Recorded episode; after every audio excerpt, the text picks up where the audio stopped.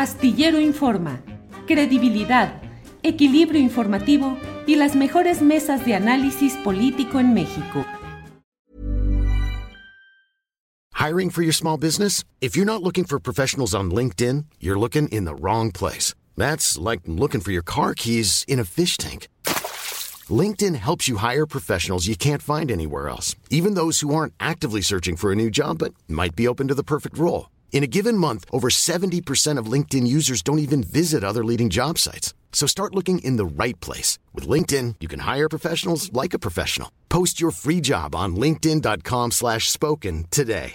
Ready to pop the question and take advantage of 30% off? The jewelers at BlueNile.com have got sparkle down to a science with beautiful lab-grown diamonds worthy of your most brilliant moments. Their lab grown diamonds are independently graded and guaranteed identical to natural diamonds, and they're ready to ship to your door. Go to Bluenile.com to get 30% off select lab grown diamonds. That's Bluenile.com for 30% off lab grown diamonds. Bluenile.com.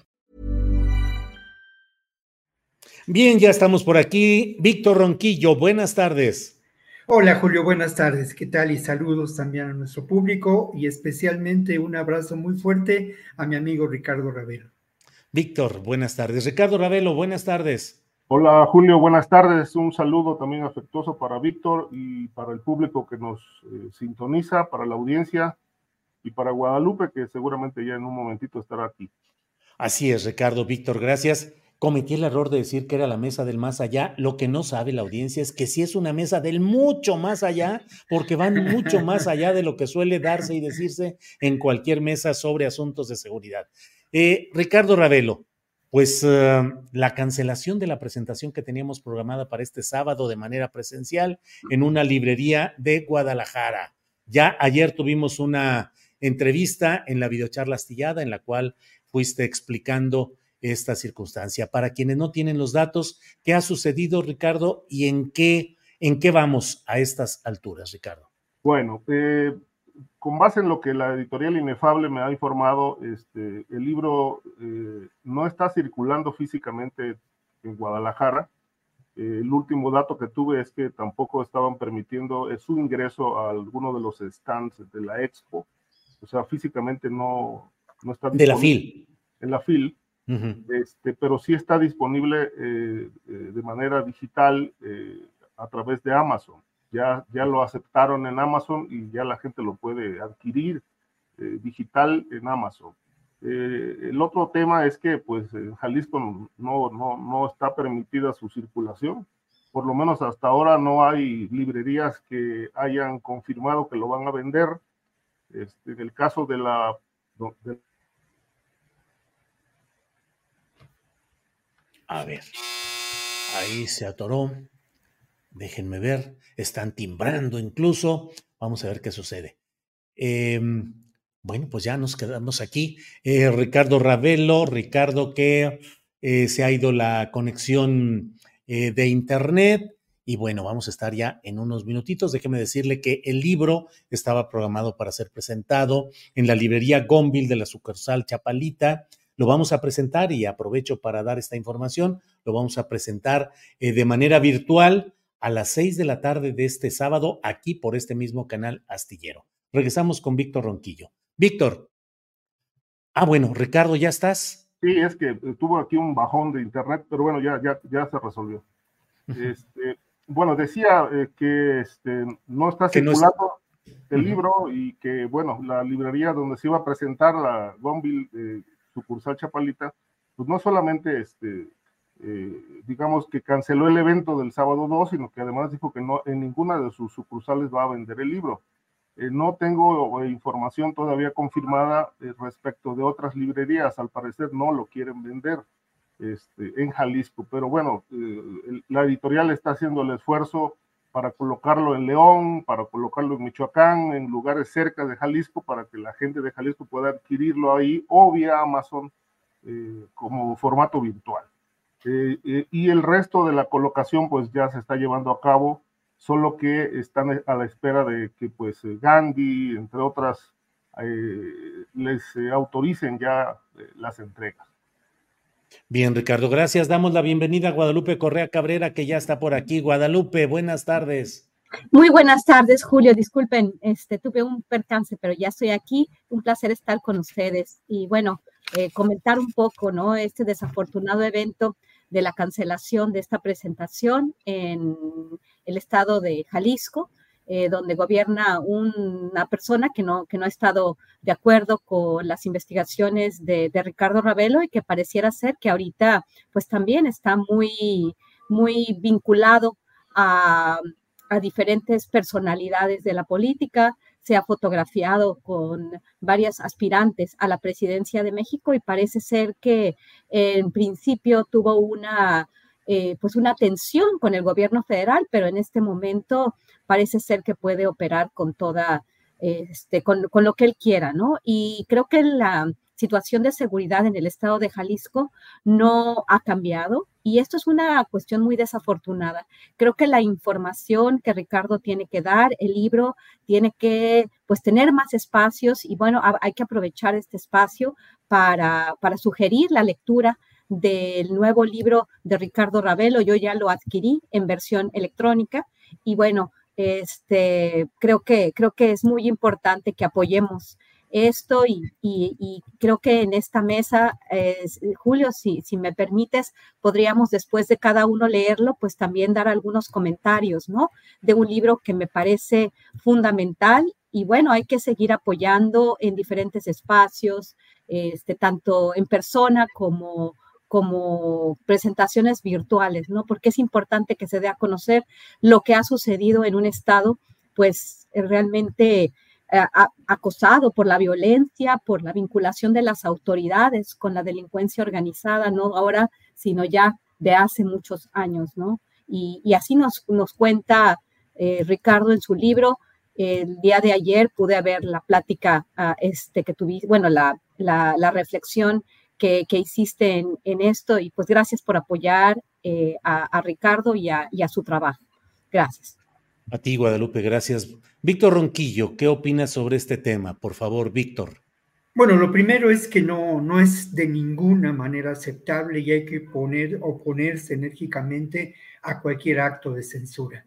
Es eh, totalmente reprochable la actitud del poder político que representa el gobierno de eh, Guadalajara, de Jalisco en este momento, este personaje que, eh, eh, Ricardo considera el amo de Jalisco, ¿no? O sea, e, es eh, reprobable la, actitud de Alfaro y de su grupo de gobierno. Por otro lado, también es reprochable la actitud de lo que podemos considerar, pues, los intereses económicos, el poder económico, ¿no? Que se pliega a esta decisión política y que incluso deja de lado lo que podríamos considerar posibles ganancias económicas tras de este, este manotazo, como ayer dijo Ricardo en la entrevista que, que, o en la charla que ustedes tuvieron, ¿no?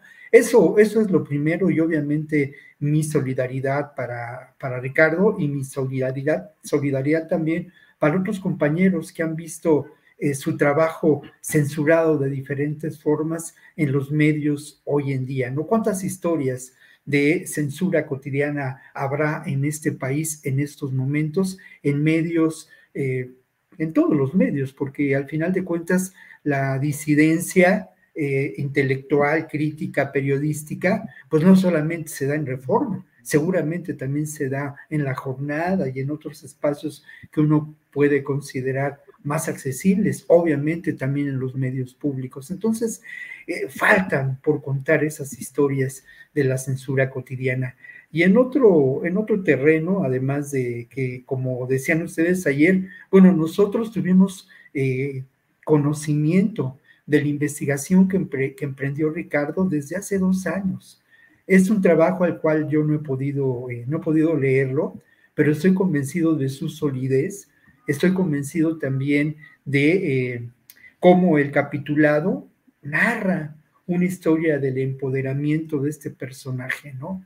Y lo otro, pues, eh, eh, mira, son también expresiones del modo de gobernar de movimiento ciudadano. No hay que deslindarlo de la crisis que se vive en Nuevo León, no hay que deslindarlo también de la carencia de cualquier ideología, de cualquier plataforma política, de movimiento ciudadano. Es parte de todo un proceso lamentable de enrarecimiento de la escena política. Y bueno, yo concluiría también diciendo que también nosotros los, los autores, los periodistas, tenemos que encontrar mecanismos, los editores independientes, tenemos que encontrar mecanismos para darle la vuelta a lo que podemos considerar la hegemonía establecida por las grandes empresas transnacionales y por las cadenas de librerías como Gonville o otras más.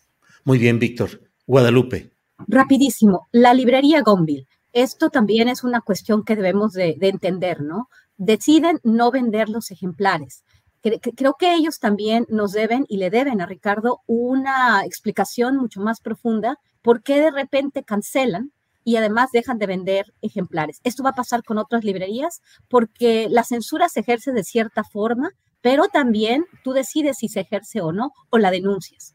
Y vamos a ver también cuál va a ser la respuesta del gobierno federal en este sentido. Creo que también Ricardo podría estar en cierto peligro porque si empiezan a pasar este tipo de cosas, esto es muy, muy importante, porque ya tuvo un, hubo una amenaza de que lo iban a demandar hace exactamente, este, hace dos años, ¿verdad, Ricardo? Si no mal recuerdo.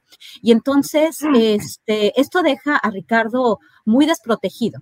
La, la librería no va a vender los ejemplares y cancela. Entonces, este, ¿de qué se trata? ¿no? Y creo que el gobierno federal aquí también debería de tener una postura, porque pues estamos hablando de un periodista en un país donde han fallecido periodistas que se dedican a la investigación de temas de delincuencia organizada. Esto me parece muy pertinente y muy, muy complicado, muy preocupante.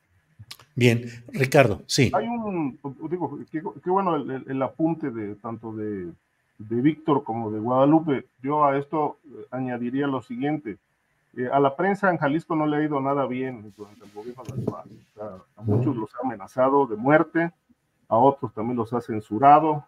Eh, hay videos ahí en las redes donde pues se ha contrapunteado con periodistas que lo cuestionan. Este, y obviamente pues este, es un personaje de mecha corta que este, no tolera la crítica. Y por otro lado, eh, ayer hacía yo una reflexión, un poco de memoria. Yo no tengo memoria. No sé si tú, Julio, o alguien del público tenga algún dato, algún antecedente de censura en, una feria tan importante como la del libro de Guadalajara.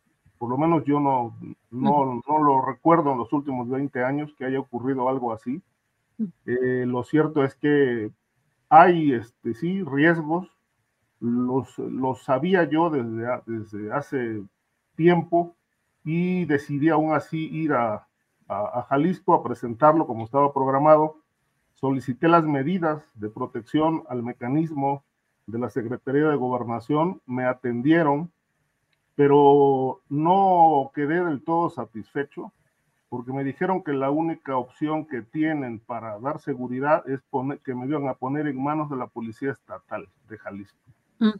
Este, entonces, pues ni siquiera la Guardia Nacional, ni siquiera el Ejército u otra medida, es decir, la Policía del Estado.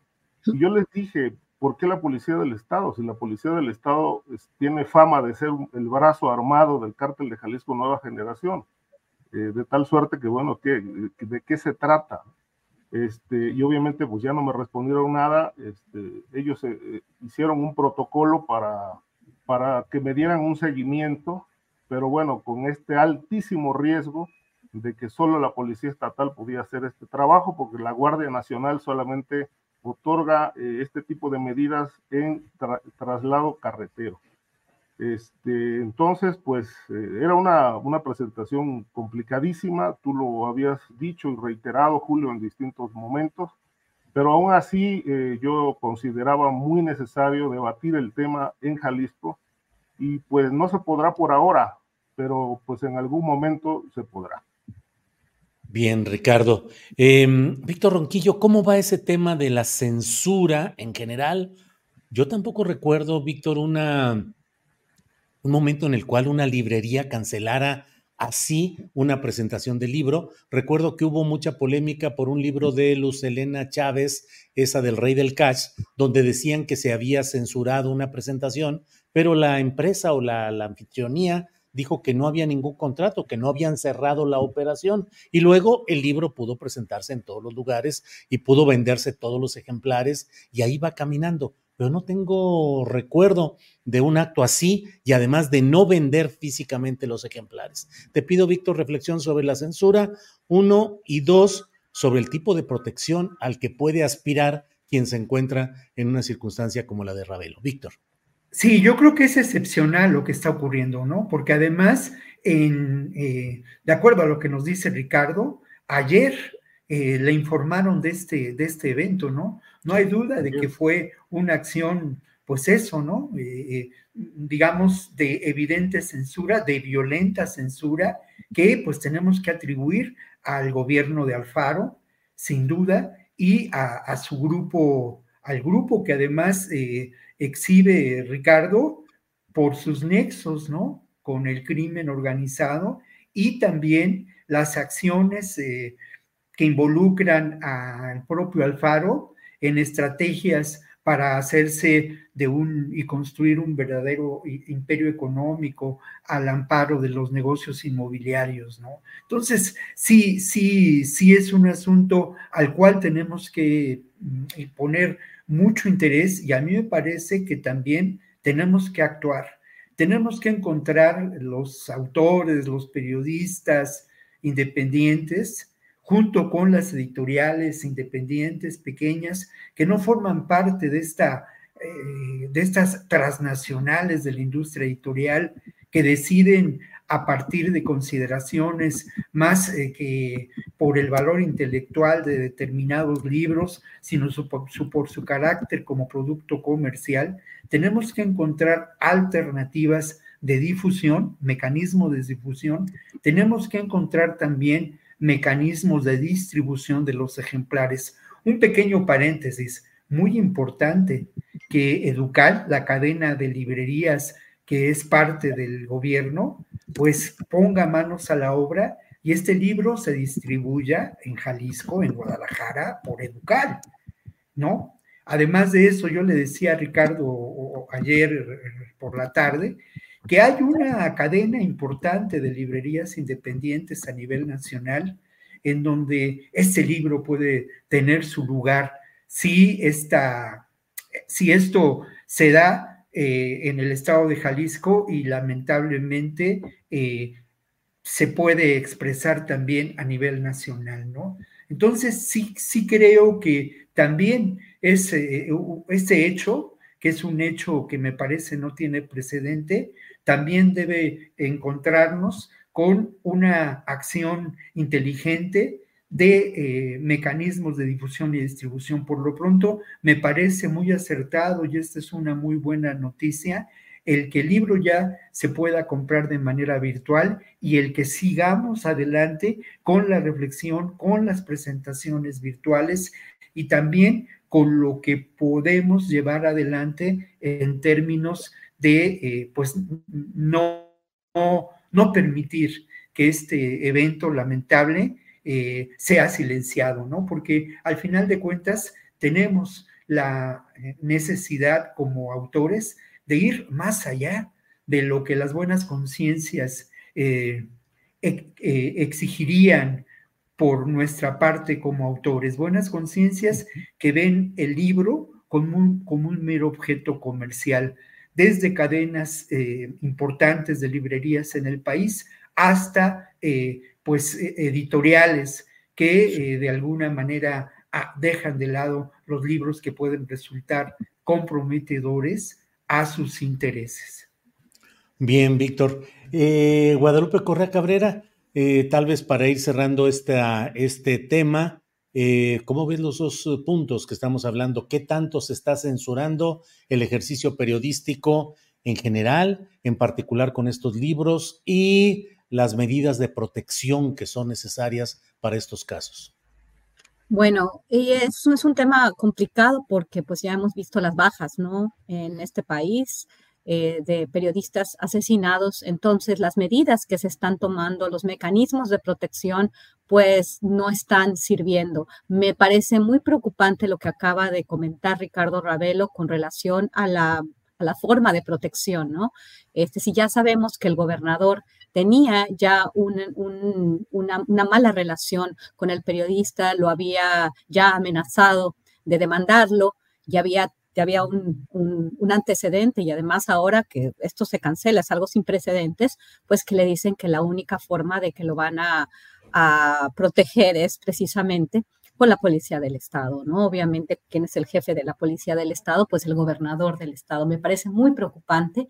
Además, me parece muy preocupante lo que ha sucedido en el Estado en los últimos años, este, incluyendo pues el asesinato de una persona que, que, que, llevó a, su, a, su, cargo las labores de seguridad y, el, Estado en, en, en, general, ¿no? Bueno, han sido muchísimas cosas. La presencia del cartel Jalisco Nueva Generación a nivel nacional hace de este caso algo mucho más complicado al caso de Ricardo Ravelo.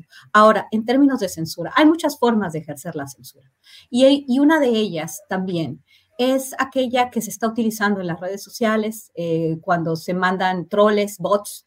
También eso es muy importante, ¿no? No solamente la censura trata de decir, bueno, eh, porque Ricardo ha recibido muchas, este, muchas agresiones últimamente, lo he visto también en, en, las redes sociales, ¿no? Que pareciera ser que no todos los que están comentando en contra de él parecen ser eh, cuentas y lo puede ver cualquiera, ¿no? Cualquiera que analice este, los espacios de debate, algunas de las, de las respuestas que se reciben en este mismo canal de YouTube, se puede dar cuenta que aquí hay una, eh, una, una estrategia en redes para deslegitimar el trabajo del periodista. Hablo, hablo del caso de Ricardo Ravelo, hablo del caso de otros periodistas. Parece ser que hay una guerra sucia muchas veces en redes sociales, medios de comunicación y también así se ejerce la censura. La, la censura en México se está ejerciendo, cada vez tiene más capacidad el gobierno de actuar, se está concentrando muchísimo el poder y estamos llegando a una era en la cual porque tenemos una oposición tremendamente,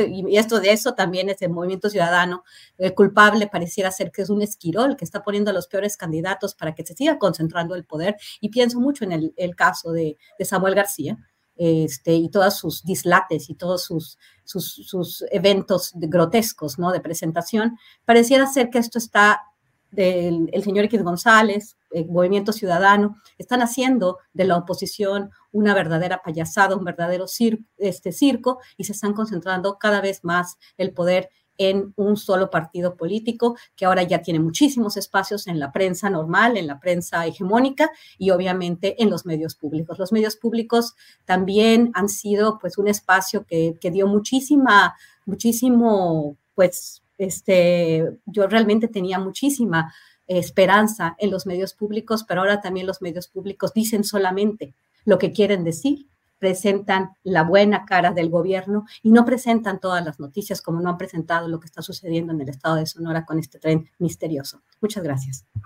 A ti, Guadalupe. Bueno, si me permiten, yo solamente aportaré eh, el hecho de que ya está disponible en formato electrónico en Amazon lo acabo de buscar en estos momentos, ya está de venta pues ahí, lo pueden encontrar El Amo de Jalisco en formato electrónico, editorial inefable, Ricardo Ravelo, El Amo de Jalisco, pero eh, lo acabo de buscar en el buscador de la propia sitio de Amazon y viene, no, eso no tiene nada que ver, eh, Santillán. Eh, y lo que vi es que no sale lo inmediato como el amo de Jalisco, sale solo puse Jalisco Ravelo y salió ya ahí disponible. Pero como el amo de Jalisco, salen un montón de información y privilegia el amor de Jalisco. Y vienen pues libros relacionados con cosas de amor, pero este es el amo de Jalisco. Solamente eh, señalo yo y digo que este es un acto muy preocupante, muy lamentable, que no debe pasar por alto. No es solo el contenido de un libro que desde mi punto de vista está bien hecho, estructurado, con información y precisión periodística, un trabajo como otros que ha hecho Ricardo Ravelo, no solo es por él como autor, sino en general la defensa del derecho a poder presentar el tipo de material que proviene de una investigación periodística y que debe ser presentado, discutido y valorado. Eh, creo que todo ello es lo que está en juego y por ello es lo que, creo que en esta mesa pues expresamos la solidaridad con el ejercicio periodístico y con la defensa de esa libertad de expresión y en ese contexto habremos de presentar virtualmente el libro como habíamos quedado el sábado a las seis de la tarde en Guadalajara. Lo presentaremos ahora a través de este mismo canal astillero el mismo sábado a las seis de la tarde para cumplir con ese compromiso. Ricardo, Víctor, Guadalupe, si hay algún... Sí, Víctor. Sí, eh, ¿sabes qué? Me, faltó la respuesta un poco, ¿no? A la, al posible, al mecanismo de defensa o de protección a periodistas. Pues francamente es lamentable, ¿no? Lo que, lo que está ocurriendo. Es un mecanismo que ha ido de más a menos en su, en su eficacia. Es un mecanismo que deja lugar a muchas dudas y lamentablemente son, eh, tenemos que lamentar y tenemos que sentir mucho dolor por periodistas que, eh, como parte de ese mecanismo de, defensa, de protección a ellos, se han sido asesinados, ¿no? Entonces creo que lo mismo que dije en términos de construir mecanismos de difusión, de distribución y hasta de edición de libros, también, también tenemos que construir mecanismos de protección gremiales, auténticamente, ¿no? Y tenemos que encontrar la forma de sumar esfuerzos. Me parece que eh, ahora, más allá de las diferencias que, bueno, pues el público las conoce y, al contrario, Ricardo y yo, pues eh, sabemos que es parte de nuestra personalidad, de nuestra manera de ver la vida, pero eso no impide que seamos colegas y amigos desde hace muchos años. Bueno, más allá de ello, pues hay que sumarse, ¿no? para impedir que estos actos se repitan. Y creo que es buen tiempo también para exigir una revisión de los mecanismos de defensa y protección para los periodistas que, como dije desde el principio, son altamente ineficaces. Bien, Víctor, gracias por la precisión. Eh, bueno, si no hay ningún otro comentario sobre el tema, Guadalupe, eh, Ricardo, eh, pasemos a otro tema que es también muy polémico. El presidente de la República, el presidente López Obrador, ha solicitado al Senado que se autorice el ingreso a México de personal armado de Estados Unidos para ejercicios de adiestramiento, capacitación con ese, en esas fuerzas binacionales. Ricardo Ravelo, ¿qué opinas? ¿Cuál es tu punto de vista sobre este tema? bueno, finalmente hacen oficial lo que esto viene ocurriendo desde hace tiempo. Es decir, por ejemplo, la DEA opera desde hace muchísimo tiempo no solamente con trabajo de investigación, sino también lleva a cabo detenciones, interrogatorios. Eh, hay agentes que aparecen incluso en, juzgados, escuchando las declaraciones de personajes de la delincuencia organizada en otro momento estaban muy pegados a la, extinta Procuraduría General de la República, prácticamente este, le dictaban este, a los procuradores este, lo, que había, lo que había que hacer en materia de, combate al crimen. Este, y, existe también la, pues, versiones de que ellos operan, hacen operativos para llevar a cabo detenciones. Este, hay un caso, por ejemplo, el de ocurrió en abril de este año con un narcotraficante llamado Álvaro Sánchez Sánchez de la organización criminal eh, de los Sánchez del Estado de México, que fue ejecutado con su familia en este, un, rancho de, Querétaro. Eh, se presume que ahí este, entraron este, fuerzas federales, y, pero también estaba la DEA. Eh, yo consulté con, con, un personaje de que, bueno, tenía una, una, cuestión personal con este capo y, y, me comentó, dice, bueno, en la DEA también hace trabajo sucio. Entonces ahora, pues, seguramente existe la necesidad de que estas agencias norteamericanas ingresen a México a dar capacitación o a hacer investigaciones, pero bueno, esto, esto ocurre eh, poco después de que, o se anuncia poco después del encuentro entre el presidente Biden y el presidente López Obrador. Este, no descarto que esta haya sido una petición expresa del presidente norteamericano para que haya apertura en México después de lo que ocurrió con el caso Cienfuegos, que prácticamente eh, desató la confrontación entre el gobierno mexicano y la DEA. y fue limitada la DEA para operar en México. Les exigieron que tenían que solicitar permisos para portar arma a, a la Sedena. Y obviamente muchas investigaciones que ellos estaban haciendo, según este, supe, pues estaban este, detenidas porque no tenían cooperación directa del gobierno de México. Entonces, pues eh, ahora lo, lo, hacen oficial, pero insisto, es algo que en México no es nuevo. Se hacía de manera clandestina, ahora será, pues entiendo, de manera abierta y clara. Bien, gracias Ricardo. Eh, sobre este tema, Guadalupe Correa, ¿qué nos dices, por favor? Sí, muchas gracias, Julio. Pues el día de hoy fue cuando leí esta nota, me imagino que hay otras notas del mismo tipo, pero me llama mucho la atención y por eso, pues, hice mi comentario, ¿no? Eh, yo creí que los medios públicos eran, eran una forma de, pues, de eliminar la censura y me doy cuenta de que esto no lo están comentando ni están diciendo absolutamente nada. Muchos aquellos que criticaron durante la administración de Enrique Peña Nieto, las administraciones de Enrique Peña Nieto y Felipe Calderón Hinojosa, el entrenamiento, y, mucho antes de eso, ¿no? El entrenamiento que se ha dado a militares mexicanos, especialmente a las fuerzas especiales, con muchos malos resultados para que, el, para, para que los militares en México tengan un mayor adiestramiento. Entonces, el día de hoy veo esta nota en, la plataforma de Infobae, es una plataforma argentina. Siempre estas, este, siempre estas notas se escriben de forma mucho más directa en la prensa extranjera. Eso también me llamó muchísimo la atención. Fue la primera nota que vi el día de hoy sobre este tema. Y dice, esta no es la primera vez que el titular del Ejecutivo Federal hace este tipo de solicitudes, ¿no? Que pide permiso al Senado para que los militares de Estados Unidos brinden el adiestramiento armado al ejército mexicano. Es muy interesante cómo, cómo hace esta petición, porque además este, esta, actividad de adiestramiento se denomina así, fortalecer las capacidades de las fuerzas especiales de la Secretaría de la Defensa Nacional. Escribí un libro eh, que fue publicado en el año 2017, pero empecé a hacer la investigación desde que llegué a Brownsville y conocí las, yo, yo vivía al lado de, de Matamoros, o sea, realmente yo escuchaba los balazos de casi desde donde yo estaba.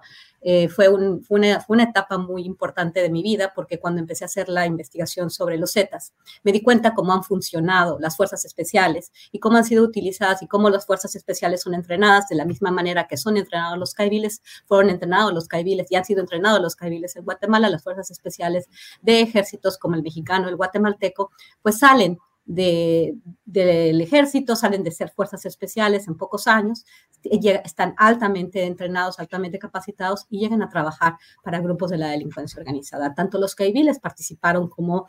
Eh, a lot can happen in three years, like a chatbot may be your new best friend. But what won't change? Needing health insurance. United Healthcare Tri Term Medical Plans, underwritten by Golden Rule Insurance Company, offer flexible, budget friendly coverage that lasts nearly three years in some states. Learn more at uh1.com. Hey, I'm Ryan Reynolds. At Mint Mobile, we like to do the opposite of what Big Wireless does. They charge you a lot, we charge you a little. So naturally, when they announced they'd be raising their prices due to inflation, we decided to deflate our prices due to not hating you.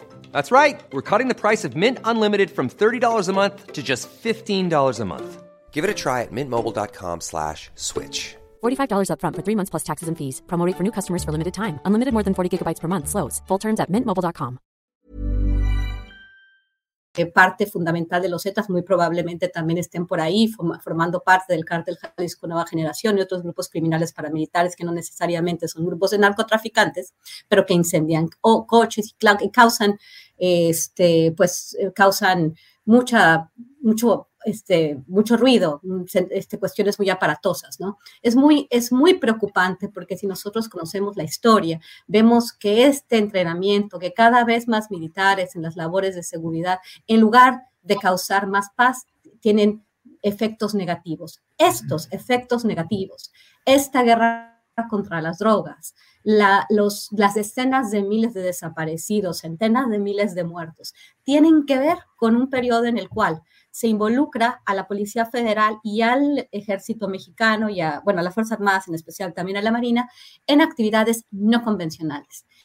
Y esto enfrenta a las fuerzas especiales con la militarización. Estamos teniendo ahorita el mejor caldo de cultivo para que siga una guerra que nunca va a poder ser ganada, ¿no? Esta guerra contra el crimen organizado, por un lado, se van este, pues alimentando eh, con estas fuerzas especiales que salen, los grupos criminales, y por el otro lado se requieren más fuerzas especiales para para contrarrestar a las que fueron y ahora son parte del crimen organizado. Es una guerra que nunca puede ser ganada y que a quién beneficia? A las grandes compañías productoras de armas, al complejo militar fronterizo industrial que tiene su sede de operación, por lo menos en las Américas, en los Estados Unidos. Cuando en la Escuela de las Américas se daba entrenamiento a los militares de diferentes países latinoamericanos, este tipo de tácticas han cambiado y estos esquemas de colaboración entre la Secretaría de la Defensa, del Departamento de la Defensa de los Estados Unidos y los ministerios de defensa de América Latina, pues eso es lo que han causado guerras que nunca van a poder ser ganadas y que se siguen reproduciendo.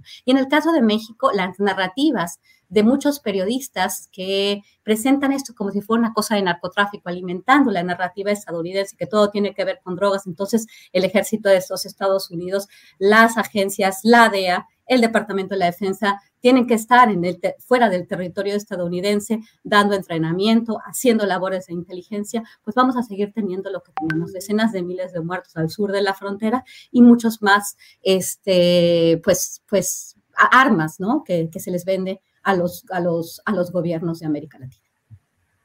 Bien, gracias. Eh, Víctor Ronquillo, ¿qué opinas de este tema de la solicitud de ingreso de Fuerzas Militares Armadas a México, petición que se hace ante el Senado? Víctor. Sí, bueno, obviamente estoy de acuerdo con lo que ha dicho Guadalupe Correa, pero primero quiero hacer un par de precisiones. Esta nota se publicó en el diario Reforma, me parece que el día de ayer o el día de antier, y en el noticiero de Capital 21 se realizó una entrevista en términos de analizar esta nota, una entrevista que, pues, cuyo contenido yo no, yo no respaldo, yo no tengo que ver con, el, con la redacción del noticiario, simplemente lo digo como televidente, pero sí se discutió, sí se analizó en el noticiario, en, como parte de la televisión pública. No sé si el canal 14 o el canal 11 lo hicieron, pero en canal 21 sí se, sí se analizó esta información. Mira, yo creo que es eh, muy preocupante porque sienta un precedente eh, de verdad grave, ¿no? Un precedente donde se permite y de manera explícita en este sexenio la, ah, eh, la entrada de integrantes del ejército de Estados Unidos armados, con armas que propiamente se usarán para la capacitación. Pero este precedente creo que puede llegar a otros eventos en donde pues se intervengan, que tengamos presencia de las Fuerzas Armadas y, eh, y estas, eh, esta presencia a qué, puede, a qué puede llevar y cómo se puede desencadenar. Se ha justificado este evento diciendo que al final de cuentas se pone en claro y en blanco y negro algo que ocurre de manera irregular en el país. Eh, creo que esa justificación no tiene lugar. Creo que eh, es eh, una, un error político y un error también que nos deja ver algo que está ocurriendo y que es parte de una preocupación que yo he expresado a lo largo de meses en este espacio. ¿En qué momento el ejército mexicano cobrará tal fuerza para tomar una decisión política que vaya más allá de las acciones administrativas y de las acciones de seguridad eh, pública a, donde pues de manera injustificable participa, ¿no? ¿En qué momento? Y esto tiene que ver también con que otra justificación que se ha manejado es que, bueno, al final de cuentas, es, es mejor establecer una alianza de facto con el ejército norteamericano y sus capacidades para adiestrar a integrantes de las fuerzas especiales de la Sedena que con las agencias de, eh, eh, de, Estados Unidos como la DEA. Pues algo que es también absolutamente falso, porque como bien lo señalaba Guadalupe Correa, no hay duda de que esta alianza eh, se está estableciendo con uno de los sectores más duros del complejo militar industrial. sector duro que se integra y que forma parte, sin duda, del ejército de Estados Unidos. Eh, por otro lado, bueno, pues insistir, ¿no? En qué ha ocurrido con las con los integrantes de las fuerzas especiales que han sido capacitados por el ejército de Estados Unidos. Pues han formado parte y han sido eh, aprovechado este entrenamiento para actuar como brazos armados de las distintas organizaciones criminales, como ocurrió con los Zetas, eh, eh, como parte del cártel del Golfo. ¿no? Entonces, es, es una realidad muy preocupante y, tampoco, también quiero subrayar lo que dice Ricardo Ravelo, en donde podemos suponer que este acuerdo se, se estableció en el último encuentro en que Biden y López Obrador conversaron, ¿no? Mm, me parece que tenemos que oponernos fuertemente a ello, ¿no? Y además insistir en que esta capacitación por parte de los integrantes del ejército de Estados Unidos a las fuerzas especiales del ejército mexicano no carece tampoco de un contenido ideológico. No solamente los enseñan a combatir, eh, eh, como sucedió en algún momento, a la guerrilla, sino hay un contenido ideológico que no podemos negar. Bien, Víctor, gracias. Eh, Ricardo, sí, Ricardo, adelante. Un, detalle, este, llama mucho la atención esta, este, este acuerdo que se pretende, digamos, formalizar en el Senado por, por, por todo el contexto que estamos viviendo en México. Es decir, Estados Unidos tiene una gran preocupación, por lo menos así lo ha externado Biden, se lo externó a Jinping, el presidente de China, eh, lo ha expresado en diversas ocasiones, respecto del eh, tráfico de fentanilo que se asegura que se, se, procesa en México este, con, con, precursores químicos chinos o asiáticos y luego se envía a Estados Unidos. Este, hubo medidas ya eh, en este sentido. cuando estuvo por acá hace dos años más o menos Kamala Harris, habló del tema de la seguridad portuaria, y, el tema aduanero. Y lo que pasó fue, bueno, que vino la respuesta del gobierno federal de militarizar estas áreas para fortalecer la seguridad, cosa que no ha ocurrido, porque el fentanilo sigue llegando a Estados Unidos y obviamente la corrupción en las aduanas todavía no se, no se erradica. Eh, de tal manera que, este, bueno, partiendo de lo que dice Víctor, de que esto puede ir más allá, pues sí, sí puede ir más allá de una capacitación, puede ser el ingreso ya de un grupo especial norteamericano.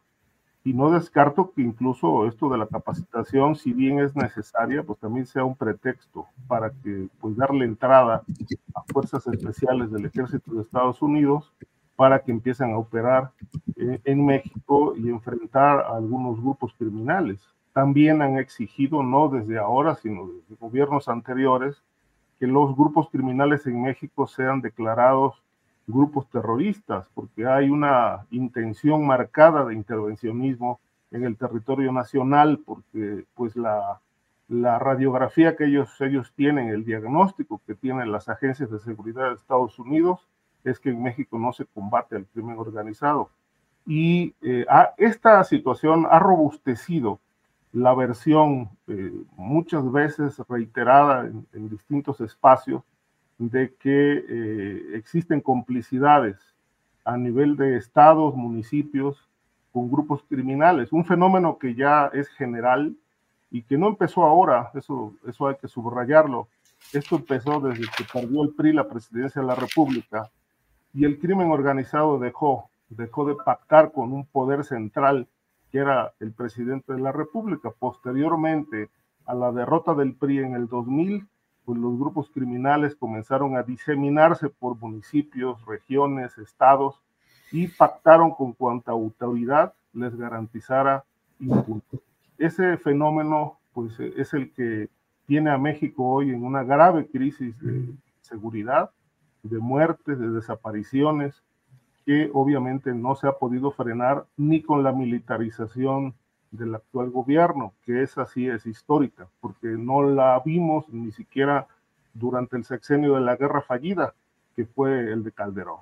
este, de tal manera que creo que ahora, ahora este, Estados Unidos va a presionar, no lo descarto, eh, que eh, sus fuerzas federales militares ingresen al territorio, este, que a capacitar el ejército mexicano, pero bueno, eh, no descarto que también haya otras otras pretensiones detrás de esta medida. Bien, Ricardo, gracias. Eh, Guadalupe Correa Cabrera, mm, se nos... Hay, hay, perdón, ¿quieres decir algo, Guadalupe? Sí, sí quiero decir algo que me parece fundamental en el tema de los militares.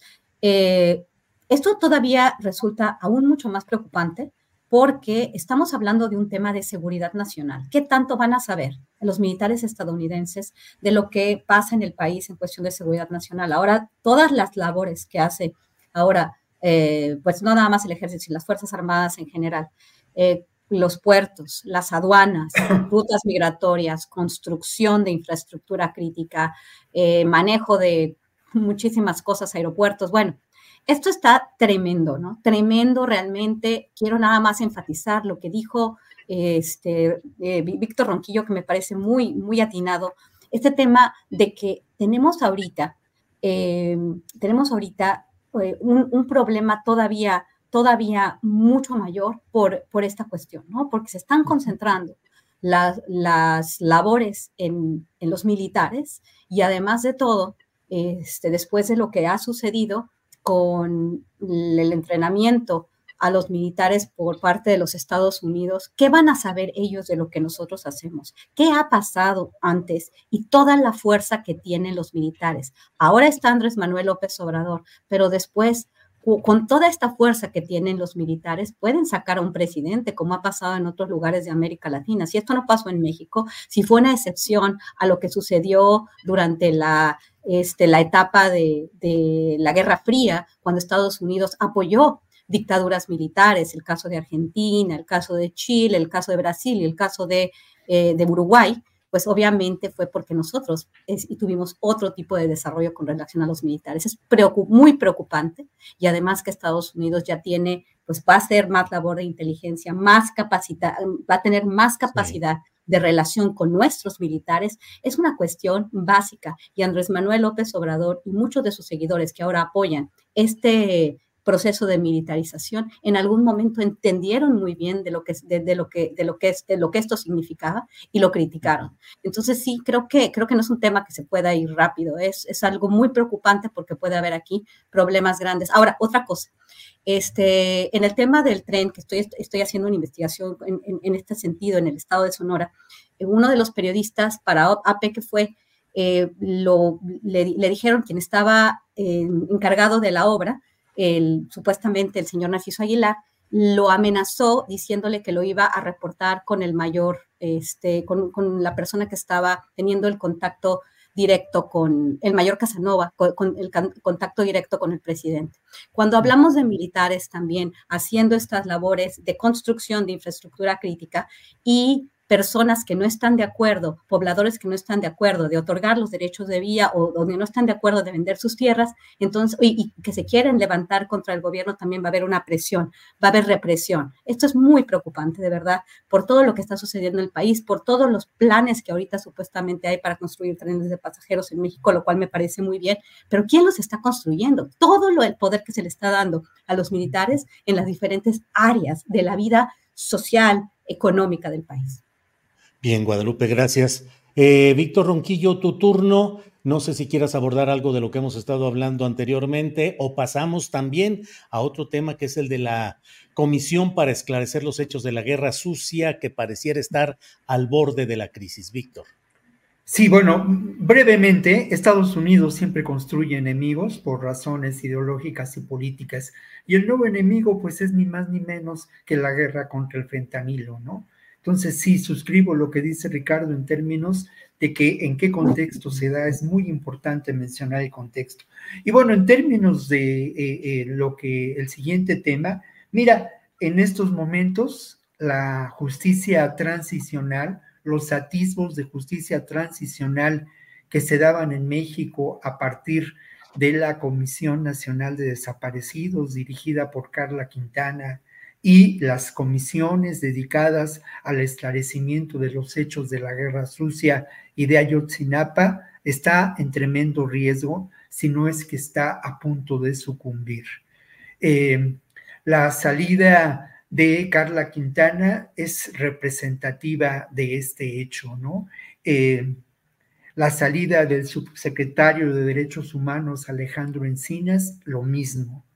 ¿Qué factores han desatado este par de salidas en este, en este contexto de esclarecimiento de hechos claves no solamente en términos históricos como la guerra sucia, sino en términos de los elementos centrales de la violencia que se genera en este país y de esas verdaderas estructuras criminales que lamentablemente están enraizadas en, los, en las diferentes instancias de la seguridad y de los aparatos de seguridad y de inteligencia del gobierno mexicano pues ya lo hemos comentado en otras ocasiones, se ha señalado al ejército, a las Fuerzas Armadas del país como protagonistas de una represión sistematizada, una represión a nivel de Estado, no estoy diciendo nada nuevo, pero hay que señalarlo por parte del ejército. Y obviamente también el protagonismo que el ejército y el CISEN en su momento tuvo, lo mismo que en la Guerra Sucia, en el tema de Ayotzinapa. Lo que está, lo que está pasando en este, en este espacio de la Subsecretaría de Derechos Humanos, pues es la llegada de nuevos equipos, de nuevos personajes que lamentablemente no tienen la sensibilidad ni la visión política de Alejandro Encinas o de Carla Quintana, ¿no? Personajes en ese sentido, y con todo respeto lo digo, muy menores, ¿no? En términos de la gestión que se les ha encomendado. Hay una, miran con desconfianza, según me dicen quienes participan en estas comisiones, miran con desconfianza a quienes han trabajado en favor de la verdad. Y todo ello, lamentablemente, se da de cara a lo que es un, compromiso histórico que eh, tiene que ser cumplido y que es eh, la presentación de un informe sobre los hechos de la guerra sucia hacia 2024. A mí me parece muy lamentable que más allá de la voluntad política expresada por Andrés Manuel López Obrador, lo que esté ocurriendo en estos hechos eh, sea esta, este terrible riesgo de que los intentos de una justicia que busca la verdad y el esclarecimiento de los hechos para que no vuelvan a ocurrir el nunca más de estas comisiones de la verdad, pues en estos momentos corra un riesgo terrible y haya sido cooptada por la burocracia y por la ineficacia que es muy presumible. Quienes ocupan estos puestos eh, eh, llevarán, llevarán adelante como un mecanismo para paralizar las posibles acciones que afecten intereses muy fuertes, presentes todavía en el ejército y en el Centro Nacional de Inteligencia, antes ICEN. Bien, gracias. Eh, pues estamos ya en la parte final del programa, son las 2 de la tarde con 52 minutos, pero aprovecho para pedir disculpas, un error técnico eliminó los créditos de la entrevista que hice con Paco Ignacio Taibo II, fueron eh, quienes lo hicieron fueron Juan Manuel Ramírez de Tripulación Astillero, Rubí López, que también está presente en estos trabajos. Así es que gracias, gracias a Juan Manuel Ramírez y a Rubí López por la cobertura y el trabajo técnico para esta entrevista que hicimos. Un error no colocar esos créditos. Bien, pues estamos en la etapa del postrecito amargo, dulce, como quieran. Ricardo Ravelo, por favor, en la parte final. Sí, bueno, yo eh, quiero abordar este tema que planteó Víctor ahorita, el asunto de, en efecto, la comisión esta de la verdad, este, pues eh, se ha ido desmantelando. Este, la salida de la señora Quintana, luego lo de Encinas, eh, la falta de resultados, bueno, hasta en el mecanismo de protección a periodistas y activistas sociales, pues hay gente nueva, gente inexperta, porque son, la mayoría son muy jóvenes eh, y este, pues entiendo que bueno, es un desmantelamiento eh, de la Secretaría de Gobernación en sus áreas centrales que tienen que ver con, con esta, esta, esta investigación respecto de lo que ocurrió en la guerra sucia, responsables, eh, pues hay señalamientos contra militares, policías, eh, que habrían participado directamente en el exterminio de mucha gente y que lamentablemente pues eh, a esas alturas del gobierno ya más de cinco años pues sigue sin dar resultados. Y el caso pues más me parece que más sensible también, o uno de los más sensibles, es el de Ayotzinapa, donde pues eh, a pesar de los esfuerzos que hizo Encinas por esclarecer este tema, pues hasta ahora eh, esto sigue como, es una pedacería de versiones que no terminan de, darle forma al rompecabezas para construir eh, una verdad este, histórica este, de tal suerte que, bueno, priva la impunidad. Y creo que mucho de esto que se está dando internamente en gobernación, pues este, han sido presiones que públicamente se le han atribuido al ejército, porque el ejército, hay que recordar, algún área militar, pues estuvo espiando las tareas de Encinas, sobre todo en la investigación del caso Ayotzinapa, entonces era incómodo para algunos militares que se avanzara en estas investigaciones.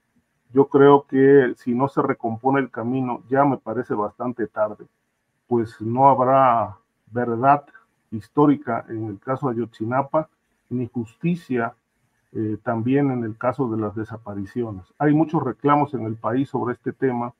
Al presidente lo, lo abordan en distintos lados a donde va. El reclamo es justicia, vivos los queremos, este, vivos se los llevaron, vivos los queremos, etcétera, etcétera. E, e, este grito, este grito eh, que sigue sin, sin ser este, atendido por parte de los deudos de muchos, muchos desaparecidos, este, pues me parece que va a ser una asignatura pendiente en este gobierno y una herencia pues una herencia bastante, bastante perturbadora para quien llegue a la presidencia de la República en el 2020.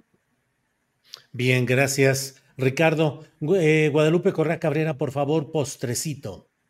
Claro que sí. Y bueno, siguiendo con esta, esta preocupación que, que tengo por esta secrecía en la construcción de un tren o supuestamente la ampliación de una de las, de las vías ferroviarias para supuestamente sacarlas de la ciudad de Nogales sin un estudio de impacto ambiental, de acuerdo como lo confirmó el gobernador eh, Alfonso Durazo, pero también una nota en, el, en, el, Radio Fórmula del, este, del 21 de noviembre, donde, donde se dice algo que no se ha mm, manejado muy bien, ¿no? No sabemos como dije antes, después de la nota de la prensa asociada con relación a este misterioso tren, que ni siquiera los pobladores ni el mismo eh, presidente municipal del municipio de Imuris sabían pues qué estaba pasando, ni cómo iba a pasar, ni para qué era la, la, la, la ruta y se dicen muchas cosas. y obviamente está participando el ejército, porque el ejército, nosotros hablamos mucho, ¿no? Ahora, y por eso estoy viendo la cuestión del tren,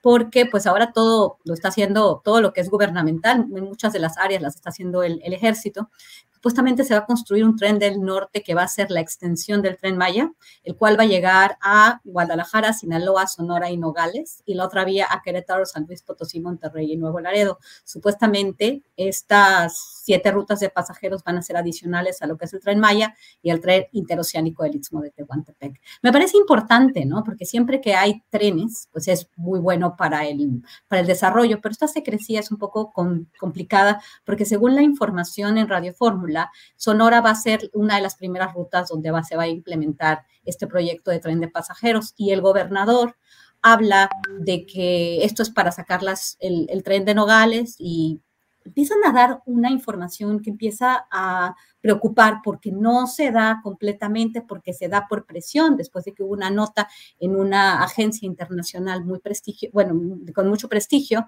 este, a nivel internacional, y se empiezan a dar informaciones que no, que no, no, no se entiende muy bien. ¿Por qué está el ejército haciendo una, una obra para una empresa que tiene la concesión, una empresa privada, supuestamente es bueno para para el Estado, para la ciudad de Nogales, pero no hay estudio de impacto ambiental y solamente se puede hacer en un año cuando se trata de una cuestión de interés nacional, de seguridad nacional o una obra estratégica y supuestamente están, pareciera ser, de acuerdo a lo que explica el gobernador, que no es la obra estratégica, estamos hablando de un tren de pasajeros también, de parte de este tren de pasajeros, porque la construcción es enorme y no nos quiere dar información y también hay este, algunas dichos, ¿no? De que supuestamente se habían enviado unos mapas, ¿no? Que, pintaban o trazaban las rutas mal, eso lo dijo el gobernador en el mes de febrero de este año. Hay muchas, muchas dudas, ¿no? El ejército cada vez está más presente en el país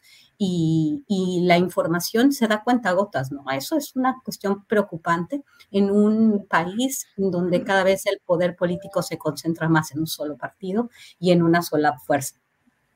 Bien, gracias Guadalupe. Eh, vamos, Víctor Ronquillo, postrecito, por favor. Bueno, creo que eh, vivimos una realidad contrastante, no hay lugar a dudas, ¿no? Por un lado, pues eh, tenemos a, un grupo de compañeros en Guerrero que son atacados después de realizar su trabajo, de tomar algunas fotos, de obtener alguna información en Chilpancingo a propósito del asesinato de un chofer, de un chofer de transporte público, ¿no? Esto es eh, lamentable y nos deja ver la realidad de lo que está pasando en Guerrero, donde ciertamente hay indicios muy claros de ingobernabilidad. El, el huracán Otis dejó de lado eh, conflictos, realidades políticas que se viven en las diferentes regiones de Guerrero como, como en la montaña. Pero esta realidad es contrastante, porque al final de cuentas, creo que ya hace rato, y lo decía en la feria del libro del Zócalo, creo que ya hace rato que tenemos que celebrar que los llamados medios hegemónicos ya no lo son tanto. Que más allá de lamentablemente, y sí coincido con Guadalupe Correa, del pliegue hacia la información oficial de sectores de los medios públicos, de algunas personas de los medios públicos, creo que, que más allá de todo ello, se han abierto espacios como este, donde podemos discutir estos temas, de donde podemos elevar la voz a propósito de lo que ocurre con el libro del amo de Jalisco y una posible persecución que tenemos que impedirse de a Ricardo Ravelo, ¿no? Creo que son muy buenas noticias el que este espacio y otros como los de los periodistas, incluso los de los youtuberos que dejan mucho que desear en términos del manejo de la información y su discurso audiovisual, a pesar de todo ello, sí se ha construido una versión más amplia en términos de información y de análisis de lo que estos medios hegemónicos en algún momento establecieron para el país. Y eso, eso, eso, eso lo celebro, una realidad constante, contrastante en la que tenemos que seguir construyendo, insisto mucho, mm, recursos de información, vías alternas de distribución de libros, eh, y también de publicación de diferentes materiales. Creo que es el momento donde desde nuestra trinchera, que son los medios, tenemos que construir una democracia distinta a la meramente liberal, una democracia en, en donde verdaderamente nosotros seamos los protagonistas. Bien, pues muchas gracias a los tres por esta oportunidad de seguir adelante con nuestra mesa de análisis sobre temas tan delicados y con la seriedad del profesionalismo, la nobleza de espíritu con la cual ustedes tres hacen la revisión de temas que a veces no gustan, no, no, no impactan, no son lo electoral, no son eh, el aspecto que a veces deseara un público, pero que corresponden a la realidad que estamos viendo y viviendo en muchas partes del país. Ricardo Ravelo, muchas gracias y estaremos puestos para la presentación virtual de tu libro el próximo sábado a las seis de la tarde por este mismo canal astillero. Gracias. Sí, Julio, pues muchas gracias. Yo agradezco, te expreso a través de este espacio mi agradecimiento, no solamente porque vas a presentar el libro el sábado a las seis, sino por todo el apoyo eh, que me has otorgado en este momento difícil del tránsito del amo de Jalisco en, en, esa entidad, pues que cuya revisión ya realizamos al inicio de esta transmisión. Gracias a ti, Ricardo. Hasta luego. Víctor Ronquillo, gracias y buenas tardes. Muchas gracias, buenas tardes y nos encontramos la próxima semana. Sí, señor. Guadalupe, gracias, buenas tardes. Muchas gracias, muy buenas tardes, Julio, Ricardo, Víctor, que les vaya muy bien hasta el próximo jueves. Hasta luego, gracias.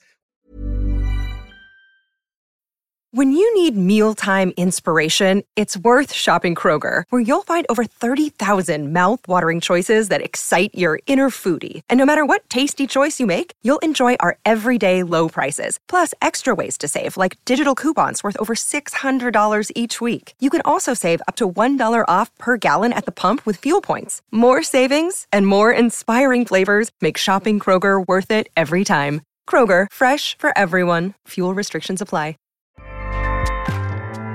ACAST powers the world's best podcasts. Here's a show that we recommend. The Real Housewives is a guilty pleasure for most, but if you're looking to not feel guilty about that pleasure, tune in to Everything Iconic with me, Danny Pellegrino, where I break down all the messy moments and behind the scenes antics of Bravo's popular franchise. And on Everything Iconic, I also interview celebrity guests like Kelly Ripa, Kiki Palmer, Drew Barrymore, Cameron Diaz, and more about their guilty pleasures, their past work, and so much more. So if you're pop culture obsessed and find yourself watching way too much reality TV like me, tune in to Everything Iconic with Danny Pellegrino wherever you listen to podcasts. ACAST helps creators launch, grow, and monetize their podcasts everywhere. ACAST.com. Para que te enteres del próximo noticiero, suscríbete y dale follow en Apple, Spotify, Amazon Music, Google o donde sea que escuches podcast te invitamos a visitar nuestra página julioastillero.com.